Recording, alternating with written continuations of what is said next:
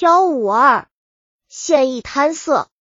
清乾隆八年，直隶属县完县新招一名衙役，叫做郑思公。他年纪二十四，样子一本正经，就是一对小眼睛，给人的感觉很不舒服。他到县衙签了半年多，倒也踏实肯于，不曾看出有什么毛病。这年秋天，县府受理了一件点卖妻子的案件，使郑思公暴露了本来面目。吕二造与程为高是邻居，程为高有一女，名叫程碧莲。吕二造与程碧莲由父母做主，将程碧莲许配给吕二造。昌、程二家都是贫寒人家，都没有什么大的奢望。程碧莲嫁给吕二造后，吕家仍旧贫寒，只是那昌程氏却越长越漂亮，楚楚动人。家望许多事情都由他出头去办。日久，吕二造就有点卖妻子的想法。吕二造认为妻子漂亮，许多人对他垂涎三尺，不如先点卖与他人换些钱花，待日后有钱再赎回来。吕二造把这个想法跟吕成氏说了，没想到吕成氏欣然同意。这样，吕二造就将妻子卖给了同县的杜勇。杜勇买回城市后。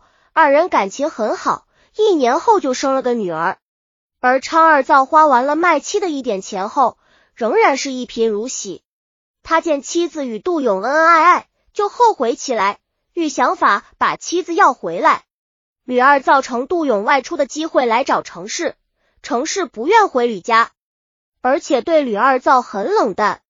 吕二造很生气，回家后就找人写状子告程氏父母。就说程氏父母未经二造和程氏同意，就把程氏卖给了杜勇，要求县府严办程氏父母，并将妻子归还吕二造。完县开庭审讯，吕二造、杜勇及杜成氏都被传讯到庭。经县府严密调查，驳回吕二造请求，仍将程氏判给杜勇。县役郑思公在县府大堂见程氏美丽，颇有沉鱼落雁之貌，淫心大起。他想。程氏被吕二造点卖，料他平为人必不端正，这样的女人，我不抢来享受一番，岂不白活一生？于是郑思公邀请了程碧莲的远房兄弟程窝狗及平日的友人和小眼，要他们帮忙将程碧莲抢来，并答应给二人许多银两。二人高兴的应允下来。程窝狗又到郑思公的堂叔郑梦旭家，找到他的儿子郑三儿，告知此事。并邀同往，郑三儿亦同意。一日，郑思公探知杜成氏领着小女儿回娘家，即令程窝狗和小野去路上拦截抢人。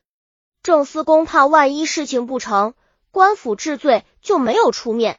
临行前，程窝狗去找郑三儿，郑三儿说当时有事儿，会儿就赶上，故未能与程窝狗同行。所以真正参与抢劫程氏女的，只有何小眼和程窝狗。程窝狗见杜成是从前面走来，马上迎了上去，并热情的说：“姐，你领着孩子去哪儿呀？”“回娘家，我娘身体不舒服，带孩子去看看。”“大兄弟，你在这儿忙什么呢？”程碧莲说：“啊，与我这位朋友进城，想不到在这儿见到姐了。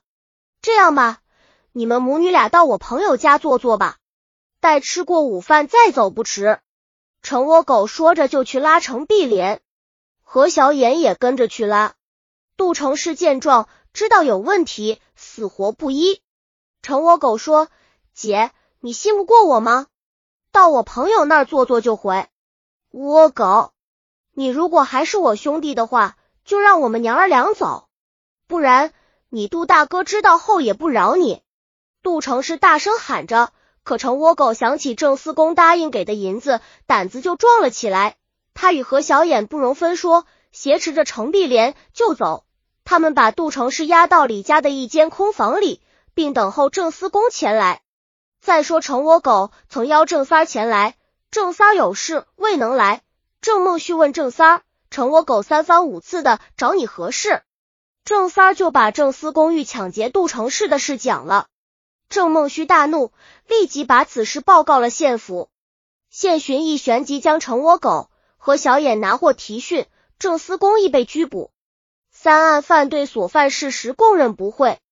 郑思公一强夺良家妻女，上位乌力加一等，发配三余里外充郡。成阿狗何小衍以从犯论处，拟图杖，郑撒免役。南山剧刑案汇览编写。本集已经播放完了，喜欢的话记得订阅专辑，关注主播主页，更多作品在等你哦。